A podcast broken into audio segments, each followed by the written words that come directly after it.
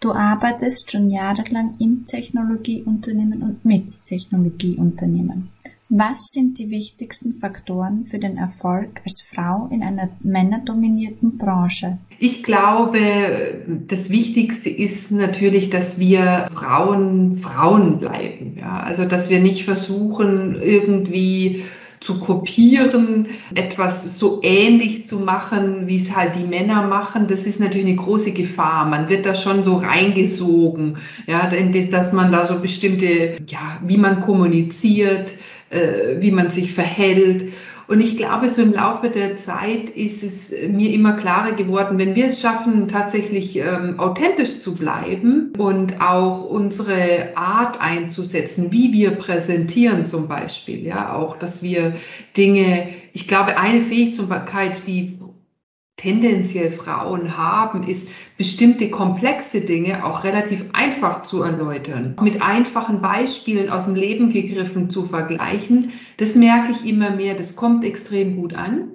Und äh, ich glaube, da können wir auch da dazu stehen.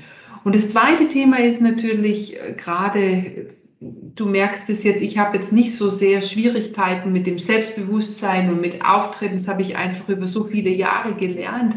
Aber gerade auch Frauen, die vielleicht ja nicht noch nicht noch nicht äh, dieses Selbstbewusstsein haben, tatsächlich auch immer wieder zu sagen, ich bin so wie ich bin, bin ich gut und ich bin wertvoll und ich bin wichtig äh, in dieser Runde und auch eben sein eigenes, seinen eigenen Anspruch da immer wieder auch ähm, ja, ins richtige Licht zu rücken. Also ich glaube, es ist so extrem wichtig. Wir sind so, wie wir sind. Und so ist es gut so und so sind wir wichtig in gerade diesen Technologiethemen. Wann war der Zeitpunkt, an dem du dich für die Technologiebranche interessiert hast? Also bei mir war das tatsächlich sehr früh. Ich bin in der Familie aufgewachsen. Mein Vater, der war bei der IBM. Das war zu der Zeit äh, im Prinzip ja die IT-Firma und äh, so sind wir als Kinder, also meine Geschwister und ich, mehr oder weniger aufgewachsen. Mein älterer Bruder hat äh, schon ganz früh den ersten Computer gehabt, den Sinclair. Das war noch vor dem C64. Das wissen manche gar nicht mehr, dass es das auch noch mal gab. Und so, ja, ich durfte dann mit ihm Harry Go Skiing spielen. Das weiß ich noch, mit so Tasten konnte man da Skifahren. und es war sehr lustig. Ähm, aber ich glaube, so bin ich da reingerutscht. Also ich hatte da äh, tatsächlich, bei uns gab es immer PCs dann zu Hause. Ich würde jetzt nicht sagen, wir waren eine völlige Digitalfamilie, aber wir sind halt schon, da bin ich reingerutscht. Und ähm, ich habe dann zwar mich für ein Betriebswirtschaftsstudium entschieden, aber ich hatte immer die Affinität zur IT-Branche. Das heißt, ich habe alle meine Praktikas in der IT-Branche gemacht. Ich hatte da nie Berührungsängste. Wenn man jetzt Lebensläufe liest von Frauen in der Technologiebranche oder überhaupt von Menschen, die irgendwo Fuß gefasst haben, werden immer mal wieder die Eltern als Motivatoren genannt, weil sie zum Beispiel Freunde hatten, die sie nach Hause eingeladen haben und die Kinder die Diskussionen mitbekommen haben, etc. Was kann man tun, wenn Mädchen und Burschen nicht diese Eltern haben? Wir werden sehr stark natürlich von der Familie beeinflusst, auch in unserer späteren Berufswahl. Ich glaube, wenn man früh in der Schule beginnt, tatsächlich es erlebbar zu machen, ja, dass man eben diese Angsthürde, ich kenne, ich habe selber zwei Töchter und äh, die haben natürlich auch wenig Angst vor Technologie. Ganz im Gegenteil, die erklären mir die Technologie, wie es funktioniert. Aber ähm, es ist so erstaunlich in der Schule, wenn es darum geht, es gibt jetzt irgendwelche MINT Angebote. Da steht dann Robotik, dann werden irgendwelche Roboter gebaut, irgendwelche Maschinen und so weiter und so fort. Also wenn ich das meinen Kindern, ich, ich versuche sie dann auch dazu zu bringen, dass sie sich da freiwillig anmelden, das spricht die überhaupt nicht an. Und ich glaube, wenn wir da anfangen, uns in die, in die Schuhe dieser Jugendlichen reinzuversetzen, dann kann ich die auch ansprechen. Also ich wie gesagt, wenn ich, meine Tochter, die hat, äh, die Jüngere hat sehr früh angefangen, immer Kaufladen zu spielen, klassisch. Es war ihr Ding.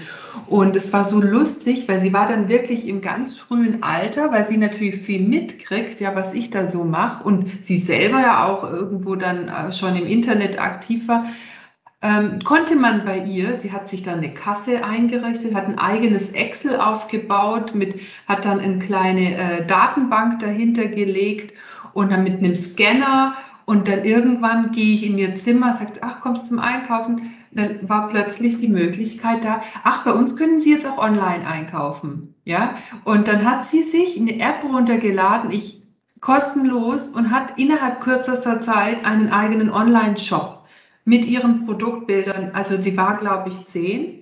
Ja, und ähm, ich denke, das sind so Themen, das interessiert die und da fängt die dann an, sich mit der Technologie zu beschäftigen. Und das, glaube ich, wäre so ein Stück weit, dass wir aufhören, ähm, immer zu sagen, Technologie muss jetzt ein Roboter programmieren. Also bei uns gibt es immer nur Roboter programmieren. Das ist so wie Anno dazu mal. Mein Lehrer hat damals gesagt, also wir lernen heute alles über Motoren in Physik die Jungs dürfen da bleiben, die Mädels gehen jetzt mit mir raus und schauen sich den Motor an. Ja, äh, die Jungs hatten genauso wenig Ahnung wie wir von dem Motor. Ähm, und das ist natürlich genau diese Ansprache, so nach dem Motto Stereotyp, du bist jetzt ein, es geht jetzt um Technik und das ist für die Jungs und dann müssen wir die Jungs ansprechen. Ja? Warum macht man nicht einen neuen Kosmetik-Online-Shop-Workshop? Äh, ja, da muss ich auch anfangen zu programmieren. Oder warum mache ich nicht eine Steuerung von irgendeinem System, das die Mädchen irgendein Spiel, ja, oder eine Auswertung von dem letzten Volleyballspiel. Machen wir mal Datenanalyse.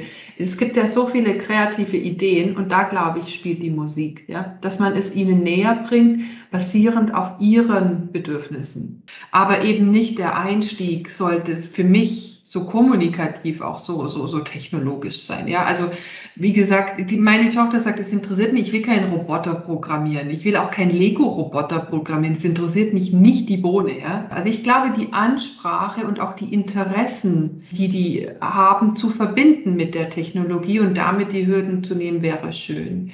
Das zweite Thema ist, ich arbeite selber auch an der Hochschule als Dozentin, gar nicht sehr in dem Technologiebereich, aber ich mache dort strategisches Vertriebsmanagement. Und es ist lustig, weil natürlich die Studierenden, die wollen immer alle in die Konsumgüterwelt, ja, die wollen zu Procter Gamble und was weiß ich was. Und ich bringe dann immer Beispiele aus der Technologiebranche, und ähm, das finden die total spannend. Also ich habe dann in der Regel, ich frage immer am Anfang des Semesters, wie viele denn später mal in welche Branche möchten. Am Anfang ist Technologie, weil das sind sehr frauenlastige Studiengänge, in denen ich da tätig bin. Und am Anfang ist immer so Technologiebranche null bis fünf Prozent. Nach der Vorlesung haben wir tatsächlich Fragetest. Da kommen dann so 60, 70 Prozent sagen, das finden sie interessant und da würden sie gerne teilnehmen. Ja? Und ich glaube, das ist halt unser Auftrag auch alle, dass wir auch das äh, eben vorleben und dass das eben nicht die Nerds sind, die da irgendwo am Computer hocken, sondern da gibt es ja ganz, ganz viel mehr. Ich hatte mal eine Englischprofessorin und die hat uns wählen lassen, mit welchem Thema wir uns beschäftigen wollen. Sie hat gesagt, 50 Prozent der Note fließen dann in das ein. Wir sollen uns ein Thema suchen, das uns interessiert und zu diesem Thema sollen wir dann englische Texte schreiben, englische Filme anschauen, was auch immer. Das hat sie uns komplett freigelassen, aber sie hat gesagt, mit dem Thema, das ihr gerne habt, beschäftigt ihr euch. Das war eines der Fächer, wo ich wirklich am meisten gelernt habe, weil ich mir selbst aussuchen konnte, womit ich mich beschäftigen will. Ich habe in diesem Semester so gut Englisch gelernt wie davor noch nie. Es ist der Schlüssel zum Erfolg äh, für Unternehmen, aber genauso für die Lehre und äh, wenn man sich einlässt auf das, was äh, mit wem ich es zu tun habe und dann aber auch mein Angebot entsprechend anpasse. Welches Frauenbild lebst du deinen zwei Töchtern vor? Ich lebe jetzt hier in Deutschland, ja in der, im Süden Deutschlands und es ist noch eine, also finde ich relativ traditionell. Ja, äh, gibt es auch noch viele. Ähm, als die, meine Kinder klein waren, war ich eine der wenigen, die tatsächlich gearbeitet hat auch. Also bei uns ist es noch sehr, sehr, sehr traditionell. Und ich glaube, was ich meinen Töchtern schon vorlebe, wo ich auch immer mal wieder merke, dass es auch ankommt, ähm, ist wirklich diese ja, Gleichberechtigung, diese zu sagen, auch meine Mama arbeitet natürlich in einem Beruf, genauso wie mein Papa auch beispielsweise auch zu Hause mitarbeitet. Und ich glaube, das sind schon so Sachen, äh, wo ich versuche, dass wir das aufzeigen. Das gibt keinen Unterschied, nur weil ein Mann ist, kann er andere Dinge tun als eine Frau. Und ich glaube, das ist das, was ich versuche. Ich, ich möchte auch nicht bewusst meine Kinder in so Technologiebereiche tragen, ja, nur weil das jetzt für mich ein Bereich ist, der mich interessiert, sondern ich möchte eigentlich, dass wir sind, wir leben heute in einer Zeit, wo alles möglich ist. Ja, ich meine, es gab kaum bessere Voraussetzungen, ähm, natürlich nicht für alle leider, aber für viele tatsächlich so viele Dinge zu tun in Deutschland, ja, und in Österreich ist es ja ähnlich, ja. Ähm, und deswegen glaube ich, die sollen etwas finden, was sie wirklich begeistert und wofür sie brennen. Und das sollen sie dann auch in ihrem Beruf widerspiegeln, weil ich glaube, ansonsten wird man nicht glücklich in seinem Leben. Ja? Und wenn es dann ihre Entscheidung ist, zu sagen, ich möchte lieber ähm, Erzieherin werden, ja, dann ähm, ist es etwas, wo ich äh, vollsten Herzen mehr als befürworte, weil ich dann weiß, dass das jemand ist, der dann sagt, das, das muss nicht jetzt in dem, in dem IT-Bereich sein. Ja. Also ich glaube, das ist wichtig, dass, dass man diese Offenheit und diese Möglichkeiten dann einfach sieht und auch als Geschenk wahrnimmt und dann auch seine Chancen nutzen kann. Ja.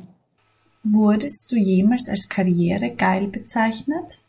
Das glaube ich nicht. Also ähm, ich muss auch sagen, ich habe schon auch meine Familienzeit ausgelebt. Ja, also ich, es war jetzt nicht so, ich habe immer gearbeitet. Ich habe aber auch Zeiten gehabt, wo ich ein bisschen weniger gearbeitet habe. Ich habe mich auch angepasst an bestimmte, weil ich einfach auch Zeit mit meiner Familie verbracht habe und verbringe. Ja. Also das glaube ich nicht. Ich denke, was mal schwierig war, das war ganz am Anfang meiner Karriere, als ich ähm, im großen Technologieunternehmen, ich war bei HP, habe ich begonnen. Es war ganz großartig. Ich war innerhalb kürzester Zeit, also ich habe ein Trainee-Programm gemacht und dann im Vertrieb. Es ging um den Vertrieb von großen IT-Systemen in große Rechenzentren und habe dann äh, Neukundenvertrieb gemacht und war dann innerhalb, ich, das waren vielleicht anderthalb Jahre, äh, bin ich zum Vertriebsleiter geworden. Ich war super jung, ich war aber mit 17 schon mit dem äh, Abitur fertig und war dann 21, also ich war dann 22, 23 sowas, also super, super jung und war dann Vertriebsleiterin von, von einer richtig durch ja, gemischten äh, Männergruppe. ähm, mit den älteren Männern, erstaunlicherweise, hatte ich gar keine Schwierigkeiten. Das war, die haben so dieses Vatersyndrom entwickelt und haben gesagt, na gut, sie hilft uns, unsere, uns die Steine aus dem Weg zu, zu räumen. Äh, wir helfen ihr, dass sie sich auch äh, da etabliert. Die hatten keine Ambition mehr auf Karriere. Aber ich hatte sehr viele Schwierigkeiten mit den jüngeren Kollegen, ist ja klar. Also einer ist dann auch tatsächlich gegangen. Ähm, der wollte das nicht, weil er natürlich selber äh, Interesse an dem Job hatte. Und das war schon schwierig. Also ich glaube, da waren schon viel, ach, da kommen dann so diese Stereotypen, Vorurteile, naja, die will es ja wissen. Und ähm, aber also so bewusst aktiv an mich herangetragen wurde es nicht, aber das kann gut sein, dass da äh, dieses Thema mal hochkam. Aber ansonsten, ähm, nein, ich glaube, das habe ich nicht, weil ich das einfach immer aus tiefster Überzeugung äh, lebe. Ja, auch jetzt, äh, ich arbeite jetzt wieder Vollzeit, also mit allem. Ich habe ein neues Unternehmen gegründet im Januar und es erfordert sehr viel Invest. Und da mussten dann auch meine Töchter mal äh, feststellen, dass das halt nicht mehr so ganz angenehm ist, wenn die Mama nicht immer da, äh, da ist und äh, sie viele Dinge doch äh, selber äh, machen dürfen. Ähm, da müssen sie einfach dann lernen, ja, dass ich das ähm, halt jetzt für mich auch mache. Ähm, aber das ist okay, das diskutieren wir dann und dann bleibt ihnen ja auch nichts anderes übrig. genau. Müssen sich die Männer vor den Frauen fürchten? Wie gesagt, ich habe äh, in dem Studium, das ich begleite, ich bin, finde das sehr interessant, weil dann hat man sehr viel Kontakt auch zu den jüngeren Generationen. Ich habe auch immer Praktikanten, Werkstudenten, Studentinnen meistens. Und ich bin schon begeistert, was diese jungen Frauen auch bringen. Ich, ich glaube, man darf das auch nicht ja so und so sehen. Es gibt hervorragende junge Männer, die äh, Kompetenzen mitbringen. Was die Frauen natürlich tendenziell sind, sie sind super, super fleißig, ja. Und sie sind super, ähm, Genau. Und ich glaube, viele Bereiche, sei es äh, in der Programmierung, sei es in Entwicklung von komplexen Datenmodellen, sei es im Vertrieb, im Marketing, ist es, das Geheimnis steckt immer dahinter, dass man halt auch fleißig sein muss. Ja, man muss auch äh, bereit sein, Neues zu lernen, man muss was erarbeiten. Und bei uns gibt es den Spruch, den kennt ihr bestimmt auch, von nichts kommt nichts, ja. Und da, glaube ich, haben die Frauen tendenziell schon einen gewissen Vorsprung, weil sie so fleißig, man sieht es auch in den Schulen. Also ich hatte jetzt ehrlich gesagt in dieser Corona-Zeit mit Homeschooling keine Schwierigkeiten mit meinen Töchtern. Wenn ich mich mit Freundinnen unterhalte, die Jungs haben, äh, da sah das oftmals ein bisschen, ich will es aber auch nicht so, es gibt solche und solche, ja. Ähm, aber tendenziell glaube ich, dass die Mädchen einfach ehrgeiziger und äh, zielstrebig, vor allem in dieser Schul- und Ausbildungszeit sind. Das mag sich dann drehen. Deswegen glaube ich, ist es schon so, dass sie auf jeden Fall ähm, sehen, dass sie da eine, äh, ja, Frauen auch ganz viel mitbringen, äh, ganz viel Wertvolles, wo sie manchmal vielleicht Angst finde ich jetzt ein großes Wort, aber schon natürlich das Konkurrenzdenken ähm, ähm, schon da ist und auch berechtigterweise da sein muss. Ja, also ich denke vor vielen Jahren, da war das noch klar. Na gut, das wird eh keine Frau. Ja, jetzt ist es natürlich so durch die ganze Diskussion. Ähm, ja, da sind plötzlich ernst zu nehmen und die auch vielleicht ein bisschen mit anderen ähm, Bandagen arbeiten, ja, oder mit anderen Kompetenzen arbeiten, da muss man sich schon wieder überlegen, was ist mein Mehrwert oder wie unterscheide ich mich. Deswegen, ich glaube schon, dass das für den einen oder anderen herausfordernd ist. Warum können wir nicht auf die Frauen verzichten? Also ich glaube, das ist jeder, der irgendwie äh, aktiv ist in der Wirtschaft, in der Bildung, egal wo, in, äh, irgendwo beruflich aktiv ist, ähm, wir haben überall einen enormen Fachkräftemangel. Ja? Also wir haben, ich hatte gerade gestern wieder ein Gespräch mit Vorständen eines mittelständischen Unternehmens. Die haben einen Projektstau, sag's jetzt mal so, vor allem natürlich alles, was Digitalisierungsprojekte sind. Die finden aber auch keine Menschen, die sie dabei unterstützt. Ja, also ich sage jetzt Menschen bewusst und ich sage mal, wenn wir jetzt weiterhin so aktiv und sagen, naja gut, die Frauen, die machen dann so einen 50 Prozent irgendwie Backoffice-Job, ja, und das Potenzial, das wir da eigentlich haben, gut ausgebildete Frauen zu haben, wir brauchen die sowas von dringend in unserer Industrie, ja, und äh, wie gesagt, auch in der Bildung, wir brauchen sie überall. Also ich kenne kein Unternehmen, das momentan nicht händeringend nach gut ausgebildeten IT-Fachkräften sucht. Und ich glaube, das ist aber auch die Riesenchance für uns Frauen. Ich hatte, als ich äh, noch bei HP war, gab es sehr viele Programme, hervorragend, ja. Und ich wurde immer wieder angefragt, auch von dem damaligen Geschäftsführer von Deutsch, ob ich nicht mal wieder komme und einen Vortrag halte, wie ich das Frauen in Führung und wie ich das hinkriege und so. Und irgendwann habe ich dann nochmal gesagt, ich komme jetzt nicht mehr. Ja, warum? Ja, weil äh, mich nervt, dass eigentlich nichts passiert. Ja, wir haben auf der einen Seite wollen wir die Frauen haben. Ja, ich habe das Gefühl, es ist nur ein Lippenbekenntnis. Wenn ich auf der anderen Seite, ich hatte dann verschiedene Konzepte erarbeitet. Wir wollten gerne junge Frauen mit erfahrenen Männern in Führungskräfte-Duos spannen um tatsächlich die, die, die junge Frau, die dann sich trotzdem noch Zeit für die Familie hat, die vielleicht lieber auch zum Vormittag oder zu Zeiten arbeitet, wo die Kinder eben auch in, in der Schule sind. Und der erfahrene Mann, der auch ein bisschen gerne ein bisschen weniger arbeiten möchte, weil er halt auch ein bisschen mehr von der Lebenszeit genießt, wäre, also die Idee war super, finde ich. Wir hatten auch schon tolle Duos.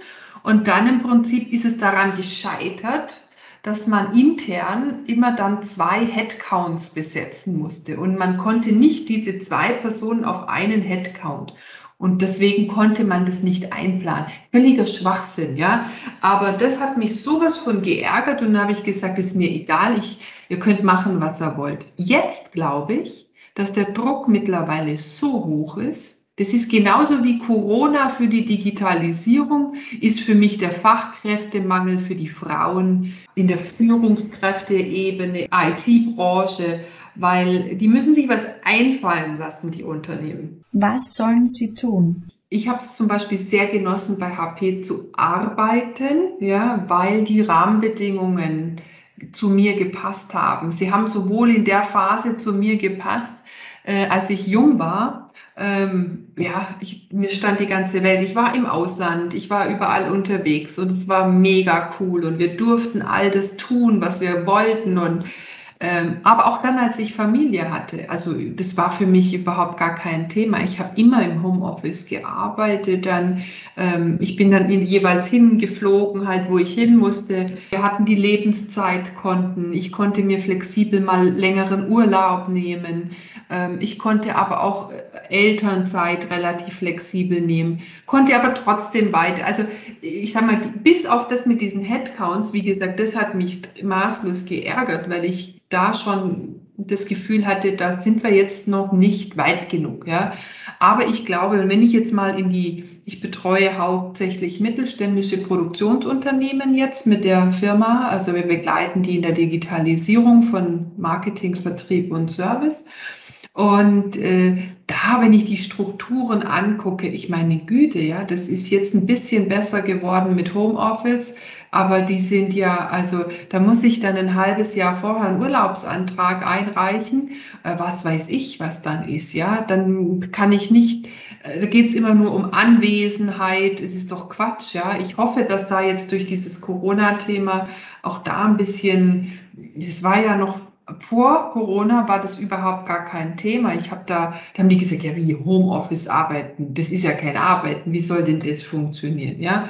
Und ich glaube, das hat sich total verändert und es ist eine Chance. Und das Zweite ist, Sie müssen sich natürlich auch was einfallen lassen, auch spezielle Programme vielleicht. Ja, also bei HP gab es zum Beispiel dieses Mentoring, also jede jede Führungskraft, gar nicht nur für Frauen oder Männer. Sobald man in die Führungsebene kam, sollte man, musste man selber, also Hohlschuld bei HP, musste man sich einen Mentor und einen Coach suchen. Also der Mentor, das ist im Prinzip jemand, äh, der einen so begleitet ähm, in der persönlichen Entwicklung. Also wo kann die Karriere hingehen? Was will ich? Wie will ich das? Hat gar nichts mit dem Fachbereich zu tun. Und der Coach, der sollte aus dem Fachbereich sein. Also der hilft einem fachlich weiter. Ja. Und da gibt's, muss man die Leute ansprechen und dann kann man das nutzen. Und ähm, ich hatte da großartige Frauen, ja, die auch mich da begleitet haben in dieser, von denen ich so viel lernen konnte und die mir so viel, ja, hilfreiche Tipps. Und ich glaube, das ist auch etwas, wo sich die Frauen dann auch wohlfühlen und sagen, Mensch, da habe ich dann auch ein Netzwerk äh, im Unternehmen, da bin ich dann nicht so die alleinige, sondern da ist es ja auch da gibt es eben diese Programme. Und ich glaube, das ist was, was für Frauen hilfreich ist. Sie brauchen so ein bisschen, guck mal, Hilfestellung beim Netzwerken. Sie brauchen Hilfestellung in der Flexibilität, wie sie es organisieren können. Ja, dann glaube ich, geht es. Vielleicht noch ein Thema fällt mir da gerade noch ein. Immer wenn ich einen neuen Kunden habe, dann gucke ich mir auf der Webseite, gucke ich mir die Führungsregel an, schaue mir die Fotos an und so. Und es ist ja so lustig, wir haben so einen, so einen Satz, kennst du bestimmt auch, Hans stellt gerne Hänschen ein. Und es ist äh, wirklich lustig, wenn man dann manchmal so eine Führungsregel sieht und die sind dann alle so gleich. Die schauen auch optisch gleich aus. Und ich glaube, da ist es schon jetzt auch wichtig, auch ich war am Anfang gegen diese Frauenquoten. Mittlerweile finde ich es eigentlich eine hervorragende Initiative, weil ich glaube, das zwingt alle ein Stück weit darüber nachzudenken, diese Diversifizierung auch in ihren Führungsstrukturen wirklich auch einzunehmen. Ja, also das hilft. Und ich glaube, das ist etwas, wo man eben wahrscheinlich momentan mit Druck Anders geht es nicht. Aber dieses Hans-Hänschen-Prinzip versucht aufzubrechen, ja, dass man auch wirklich dort äh, auch Frauen zulässt, die halt auch ein bisschen anders machen, ja. Ich bin zum Beispiel selbst in einer interkulturellen Beziehung und weiß aus eigener Erfahrung, dass Diversität schon schmerzhaft sein kann. Kann es sein, dass wir Angst davor haben, uns mit diesem Thema auseinanderzusetzen, weil wir wissen, dass Diversität zuzulassen auch bedeutet, sich mit seinen eigenen Werten, Prägungen und Traditionen zu beschäftigen und diese gegebenenfalls auch zu hinterfragen? Ja, wir tun uns schwer. Ich stimme dir absolut zu und es ist unangenehm. Und deswegen glaube ich halt, deswegen finde ich ja jetzt die Quote auch ganz gut, weil ich glaube, da kommt jetzt so ein bisschen über dieses Müssen, den Druck, das hinein. Und dann kann man die Erfahrung machen. Und wenn man die Erfahrung gemacht hat, dann weiß man eigentlich, wie bereichernd das ist. Man tendiert total dazu, äh, die Menschen zu suchen, die einem natürlich ähnlich sind. Als wir das Unternehmen jetzt gegründet haben, habe ich ein Gespräch geführt mit einem sehr erfahrenen Manager, äh, Unternehmensgründer. Und der hatte mir dann auch als Rat mitgegeben, wenn du dein Team zusammenstellst, denk immer offen. Such dir nicht immer nur die Menschen, die so gleich sind wie du, weil das, was du kannst, das hast du ja schon. Ich glaube, wichtig ist, dass das schon ein gemeinsames Mindset da ist. Aber wichtig ist, dass wir eben auch Menschen haben, die einfach mal so von anderen Ecken kommen. Aber das da gehört schon ganz viel Leistung dazu, auch dann auch zuzuhören, als man vielleicht gewillt ist, um dann wirklich rauszufinden, was hat denn diese Person eigentlich zu sagen und was steckt denn eigentlich da noch dahinter. Eine Beobachtung, die ich immer wieder gemacht habe, ich weiß nicht, ob sie Aussagekraft hat, aber ich schaue sehr gerne Diskussionssendungen. Es gibt auch sehr viele Diskussionssendungen im österreichischen Fernsehen, wo immer mal wieder Deutsche und Österreicherinnen an einem Tisch sitzen. Was mir aufgefallen ist, dass sich Deutsche viel besser artikulieren und ausdrücken können. Woran liegt das? Das ist interessant. Also diese Beobachtung konnte ich jetzt natürlich so noch nicht machen, wäre mir jetzt nicht aufgefallen. Ich hatte lange Jahre einen österreichischen Chef, also von daher, dass der mir argumentativ irgendwie unterlegen gewesen wäre, wäre mir jetzt nicht aufgefallen. Ganz im Gegenteil. Was ich auch schön finde, ich meine, wir haben ja jetzt eine Generation, es war jetzt bei mir vielleicht schon noch ein bisschen anders, aber auch bei meinen Eltern sicher was ganz anders. Äh, man darf ja auch in der Familie, man darf ja heute, äh, also unsere Kinder, die halten mit ihrer Meinung nicht hinterm Berg. Wir diskutieren viel, wir sprechen viel, ich konnte das auch schon, aber im Endeffekt gab es schon noch so ein letztes Wort. Ja, das hatte nicht unbedingt die, das Kind. Ja, ähm, sag, formulieren wir es mal so. Und wenn ich dann die Generation meiner Eltern angucke, ich meine, dass da die Kinder das Wort erheben durften, wenn die El Erwachsenen gesprochen haben, ich glaube, das war eher ungewöhnlich. Also das wäre, was war das für ein vorlautes Kind? Ja, also meine Mutter musste ihre Großmutter noch in der dritten Person ansprechen. Das geht gar nicht in unsere Köpfe. Ja? Also das, da war noch Respekt, hatte was damit zu tun, wer spricht. Woher kommt dein Antrieb? Ich habe unglaublich viel intrinsische Motivation, äh, mein eigenes Leben so zu gestalten, wie es mir einfach Spaß macht. Also ich habe schon viel Freude dran, die Dinge zu tun, die ich einfach tun möchte. Also ich habe das früh gelernt, auch ehrlich gesagt auch mit bei HP. Wir haben da auch viele Kurse dazu gemacht, dass es eben nicht nur um die Arbeit geht, sondern dass es eben auch persönlich, privaten Leben, auch Finanzen und es gibt da so diese verschiedenen Modelle. Und da habe ich früh drüber nachgedacht. Und deswegen, wenn ich dann merke, es kommt jetzt irgendwie so ins Ungleichgewicht mein Leben, weil ich viel zu viel arbeite, dann denke ich schon, ach, was, was wollte ich denn eigentlich? Ach, stimmt, ich wollte jetzt mal. Und jetzt habe ich letztes Jahr zum Beispiel Tennis spielen angefangen oder ähm, dann gehe ich mal wieder in einen Chor singen und so. Und ich glaube, das sind so Dinge, ähm, das hilft mir, also andere sagen über mich, ich bin immer so Vollgas, ja. Aber ich glaube, das ist, das ist mein Gaspedal, dass ich eigentlich immer weiß, ich zu jedem Zeitpunkt, ich kann mein Leben so gestalten, wie ich es gerne gestalten möchte und ich kann es auch ändern jeden Tag. Hattest du Vorbilder, die dir die Selbstständigkeit bzw. das mein eigenes Leben leben zu wollen vorgelebt haben? Also wir, wir reden da oft drüber. Ich glaube, sicherlich ist es durch die Familie geprägt. Bei uns war es immer schon so, jeder sollte das tun und äh, auch artikulieren und wir waren also alle sehr aktiv. Auch wenn es Probleme gab, waren wir immer die Ersten, die dann hingestanden sind und sich gemeldet haben und das Problem an, äh, aufgedeckt haben. Wir waren nie so, wir wurden in keinster Weise, mein Vater ist auch so jemand und auch meine Mutter, die selber Hausfrau ist, hat auch immer gesagt, alles machen, Ausbildung machen, mach dein Ding, weil sie leider nicht die Chance hatte. Ja, also, und deswegen war es ihr, glaube ich, auch sehr wichtig. Also das ist sicherlich äh, ein, ein, Thema, was einen an der Stelle dann auch immer wieder, wieder so prägt, ja. Ich bin zum Beispiel gar nicht der Konzernmensch und ich glaube, ich würde in einem Konzern auch nicht glücklich werden, weil ich viel zu sehr mein eigenes Ding machen will. Du bist ja auch jemand, der sein eigenes Ding macht, aber hast dennoch viel Zeit in Konzernen verbracht. Wie passt das zusammen? Ich bin in der Konzernwelt aufgewachsen, sage ich immer. Also das war halt mein erster Weg als nach dem Studium mit dem Trainee-Programm und so war ich im Konzern. Und für mich war das eine schöne Zeit. Aber ich muss dazu sagen, HP war zu der Zeit besonders. Ich weiß nicht, ob du das so weißt, aber wir hatten diesen HP Way und es war alles so anders als in den klassischen Konzernen. Also jetzt kann man nicht mit dem deutschen Konzern vergleichen oder einem österreichischen oder so dann war es natürlich sehr amerikanisch und da kam ja die Management by Objectives und alles flexibel und Bierbast und so. Also es war sehr persönlich und du hattest unglaublich viele Freiheiten. Ich sage ja, wenn wir Ideen hatten, dann haben wir das umgesetzt. Ja, dann mussten wir nicht 5000 Unterschriften. Und so bin ich aufgewachsen. Ich habe dann den Konzern verlassen tatsächlich, weil es mir dann nicht mehr gefallen hat. Ja, weil einfach ich so durch diese, ich habe dann gelitten, weil es war dann durch die Übernahme von Compaq, hat es angefangen und dann ist es immer schlimmer geworden und dann war das so ein typischer 0815-Konzern und du warst eine Nummer und wir haben heute die Idee of the Day gemacht und morgen die und jetzt habe ich keine Lust mehr gehabt.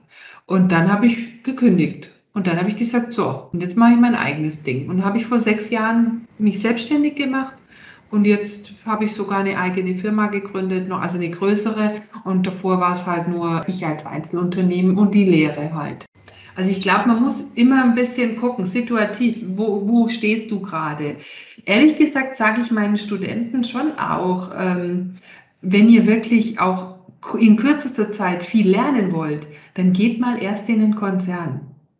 Weil ich meine, wo kannst du so viel lernen? Wo hast du so viel Angebot? Äh, ich meine, wenn du siehst, was ich an Schulungen und Zeug mitgemacht habe, das kann ich ja meinen Mitarbeitern überhaupt nicht ermöglichen. Bist du auch selbst in Netzwerken aktiv? Es gibt eigentlich zwei so Frauennetzwerke. Einmal die Unternehmerinnenforum und das andere Thema geht auf das IT-Fokussierte. Das ist etwas, wo wir ja international äh, sind IT-Verantwortliche drin. Es sind auch Frauen. Ja, WeIT heißt es. Aber ansonsten bin ich überwiegend in fachlichen Netzwerken. Also ich denke auch eine strikte Trennung zwischen Frauen und Männern bin ich gar kein so ein großer Fan, weil ich glaube, uns muss die, das Inhaltliche ja verbinden, ja, um erfolgreich zu sein. Weil was mir nicht gut gefällt, ist ehrlich gesagt manchmal die Tendenzen in, in klassischen Frauennetzwerken. Da kommt dann immer so diese, entschuldige jetzt meine Aus, aber diese Mimi-Haltung, oh, ich bin so arm, ich bin eine Frau und ich, ich, und nur weil ich eine Frau bin, schaffe ich das alles nicht. Das ist nicht eine Haltung, die mir entspricht. Ja, also das gefällt mir nicht, weil ich glaube, wir setzen uns da mit so einer Haltung selber in die Position. Warum sollten wir diese Position einnehmen? Und deswegen, ja, Role Models, Vorbilder habe ich. definitiv unglaubliche Frauen, die mich begleitet haben und immer wieder begleiten. Und ich glaube auch der Austausch ist so wichtig, aber eben nicht nur oder vor allem auch fokussiert, weil ich glaube, dann driftet es schnell ab. Also ich habe schon Netzwerke, wo ich gesagt habe, nee, okay, das ist alles gut, aber es ist nicht meine Haltung. Es gibt eine Studie, die ist schon etwas älter, von 2016. Da geht es um Frauennetzwerke aus neuer Perspektive und da hat das Ergebnis damals gezeigt, dass nicht einmal jedes dritte Mitglied in der Befragung anderen empfehlen würde, ihrem Netzwerk beizutreten. Warum entstehen so viele Frauennetzwerke und warum treten die Frauen dann dennoch diesen Netzwerken bei, aber empfehlen sie nicht? Ich glaube, es sind zwei Aspekte. Das eine, ich habe es vor ganz am Anfang gesagt, Frauen sind tendenziell sehr fleißig. Wenn die sich jetzt aufmachen, jung sind, das ist, sehe ich das bei meinen Studierenden, die sagen, ja, was soll ich tun, was soll ich das noch machen? Die machen halt erstmal. Und wenn sich da irgendwo eine Chance ergibt, da gibt es, oh, dann trete ich da mal bei. Unsere männlichen äh, Kollegen sind ein bisschen, ich sage mal, Minimax-Prinzipmäßig unterwegs. Warum soll ich da überall beitreten? Muss ich ja überall was tun? Um Gottes Willen habe ich überhaupt gar keine Lust dazu.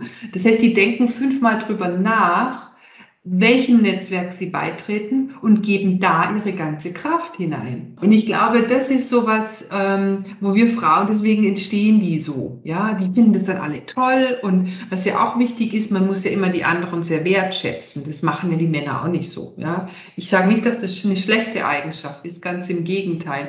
Aber ähm, das ist ja, ach Mensch, toll, was du alles machst und das würde ein Mann nicht machen, sondern ein Mann guckt, ist der wirklich für mich wertvoll? Kann ich von dem was lernen? Kann ich von dem, dem sein Netzwerk profitieren?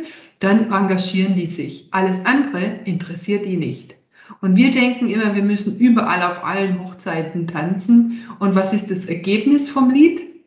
Wir sind auf allen Hochzeiten, aber nirgendwo die Braut. So. Und ich glaube, das ist so ein bisschen das Thema, warum es das gibt. Ob sie deswegen Nutzen stiften und wertvoll sind, würde ich jetzt, ich habe keine Studie dazu, würde ich in Zweifel setzen. Also was ich so als Hinweis oder Rat mitgeben würde, ist wirklich, denkt drüber nach, was ist auch zuträglich für euch und ihr dürft es auch. Und das ist nichts Verwerfliches, wenn man auch sagt, Menschenskinder, das ist jetzt ein Kontakt und dieser Kontakt oder dieses Netzwerk, äh, davon erhoffe ich mir was. Man darf das ruhig auch mal aussprechen. Das ist nicht schlimm. Ist nicht schlimm. Ja? Und, ähm, und da trauen, glaube ich, sich viele Frauen oftmals nicht, sondern man muss ja erstmal nett sein überall. Und ähm, ja, das dürfen wir uns ablegen.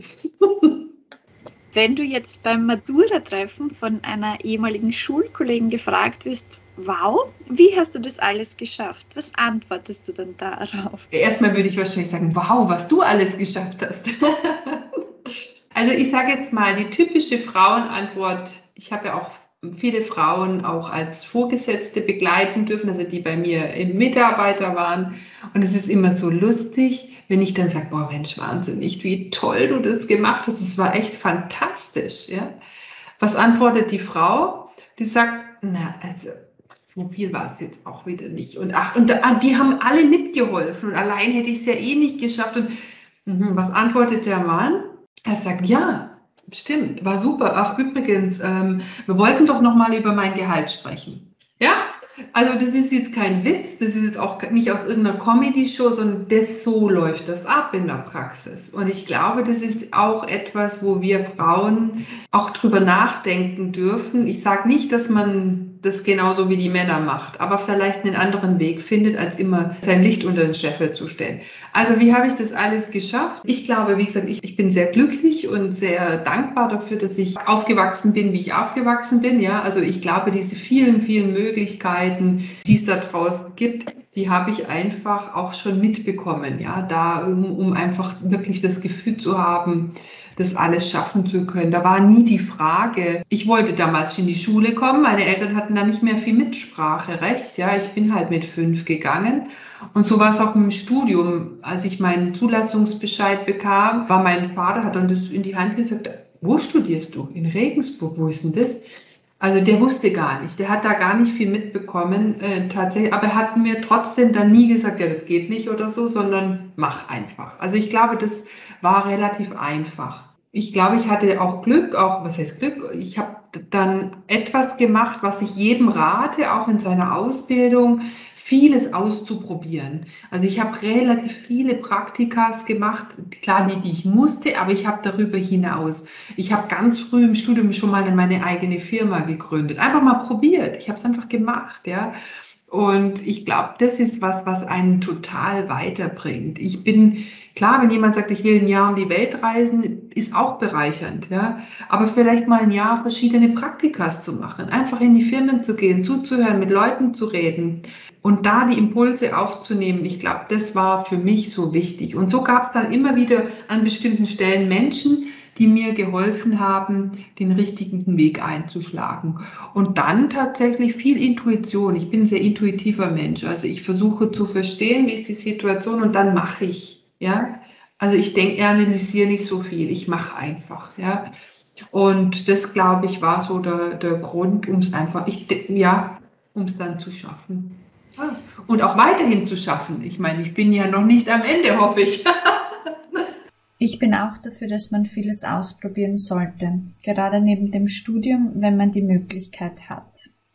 Jetzt ist es so, ich habe selbst auch vieles ausprobiert, aber ich habe nicht das Auffangbecken der Familie gehabt und wenn etwas schief gegangen wäre, dann wäre es wahrscheinlich etwas anders gewesen als bei dir.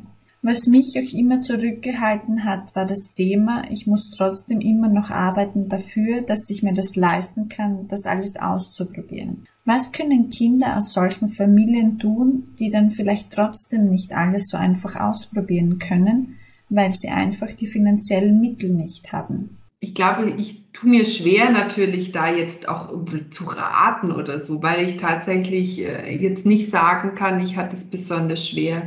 Vielleicht, ich meine, finanziell muss ich sagen, hatte ich ähm, jetzt auch nicht die Unterstützung. Also nicht, weil meine Eltern äh, nicht wollten, sondern weil sie einfach dann auch nicht konnten in dem Moment so umfassend.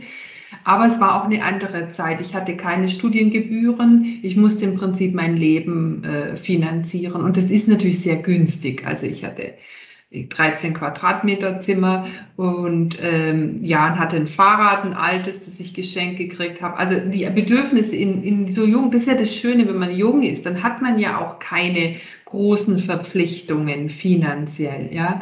Und wie gesagt, ich habe dann halt meine Firma, ich habe dann angefangen, so Computerschulungen zu geben. War natürlich, aber jetzt ist einfach gesagt, ja, das kann auch nicht jeder. Aber das habe ich einfach gemacht und so habe ich das finanziert. Ich würde nicht auch sagen, dass immer alles der Staat oder die Gesellschaft machen soll. Ich glaube schon, dass wir viel für Eigenverantwortung auch belassen müssen, weil es auch wichtig ist für die persönliche Entwicklung. Weil ich bin schon natürlich, ich war auch immer stolz zu sagen, ich konnte mir das selber finanzieren. Ich habe das selber geschafft und ganz alleine geschafft. Und wie gesagt, meine Eltern haben jetzt auch nicht geguckt, wie kommst du denn da eigentlich hin oder wo wohnst du denn da und so. Das haben da mussten die sich nicht groß drum kümmern. Und das macht einen stolz. Und ich glaube auch, ich kenne viele junge Frauen, die es auch schaffen und die es dann, also ich kenne eine, die aus sehr, sehr schwierigen Verhältnissen kommt. Also die hat, wurde vom Leben gestraft, was man so gestraft werden kann in jungen Jahren. Aber die hat es auch selber geschafft, ja, indem sie dann halt auch Gelegenheitsjobs hatte und dann aber immer wieder in das Thema Bildung investiert hat. Die hat eine sehr, sehr gute Ausbildung dann gemacht, Studium und da hat sie dann den Absprung geschafft, weil dann, das war es dann nicht mehr wichtig, wo sie herkommt. Das interessiert dann niemanden, also später. Was man vielleicht raten kann, ist sich auf das Thema Bildung auch dafür zu investieren. Ja, auch wenn es schwierig ist und fast unmöglich erscheint. Und ich sage jetzt mal am schlimmsten Fall halt noch an, an allem Materiellen zu verzichten, aber wirklich zu sagen, ich kriege eine gute Ausbildung. Aber klar, natürlich dahin zu kommen, das gebe ich dir schon recht, es ist auch nicht immer ganz so einfach. Aber du hast es auch bis dahin geschafft, wie auch immer der Hintergrund war, dass du jetzt auch in einem Bildungsbereich ja sogar tätig sein kannst. Und ich glaube, das ist, das ist wichtig. Eine meiner Mentorinnen, auch die ich durch HP kennengelernt habe, die ist sehr engagiert, zum Beispiel in der University of People. Ich weiß nicht, ob du das kennst. Das ist gut. Die ist, Genau, großartig. Sie ist dort ähm, ein Mitglied der Academic Advisory Boards, also sie ist dort vor allem für den Computer Science Bereich zuständig. Sie macht auch noch ähm, AI, Miss äh, ähm, AI, also für künstliche Intelligenz, verschiedene. In und es gibt mittlerweile schon einige Initiativen auch auf der Welt, wo man ein bisschen mal die Augen aufmachen kann und wo man auch Unterstützung kriegt. Ich sage jetzt, wenn man möchte, gibt es schon Wege. Die Krux ist natürlich daran, den Appetit bekommen, mehr zu wollen. Ich glaube, wenn der Appetit mal da ist, dann, dann gibt es Möglichkeiten auf der ganzen Welt, Initiativen auch an gute und auch kostenlose Bildung zu kommen. Wo wir ein bisschen aufpassen müssen, wir Frauen, ist generell, ob es jetzt IT-Branche oder nicht, ich verspüre einen gewissen Trend dazu, dass die jungen Damen wieder zurück in Richtung mehr Häuslichkeit und Familie und so wackeln. Mhm. Ja, also wenn ich dann so sage und dann kommen die und ich glaube, ich sage immer, ich verstehe euer Bedürfnis, ich habe das auch und ihr könnt es aber beides. Ihr müsst nicht entweder oder machen. Ich sage mal, ein Thema, was ich echt verpasst habe, ist, als die Kinder kamen, da hätte ich ernster mit meinem Mann reden müssen. Weil der hat sich dann natürlich eingerichtet. Ich habe mich auch irgendwie ein bisschen eingerichtet. Ich habe dann alles übernommen, weil ich ja so die ersten Monate zu Hause war. Und dann wieder die Kurve zu kriegen, die ist Kraftakt. Ja, wenn keine Kinder da sind, ist ja eh nicht so. Aber wenn du das erste Kind kommt, dass man dann sagt, du, pass mir auf, wie machen wir denn das in sechs Monaten?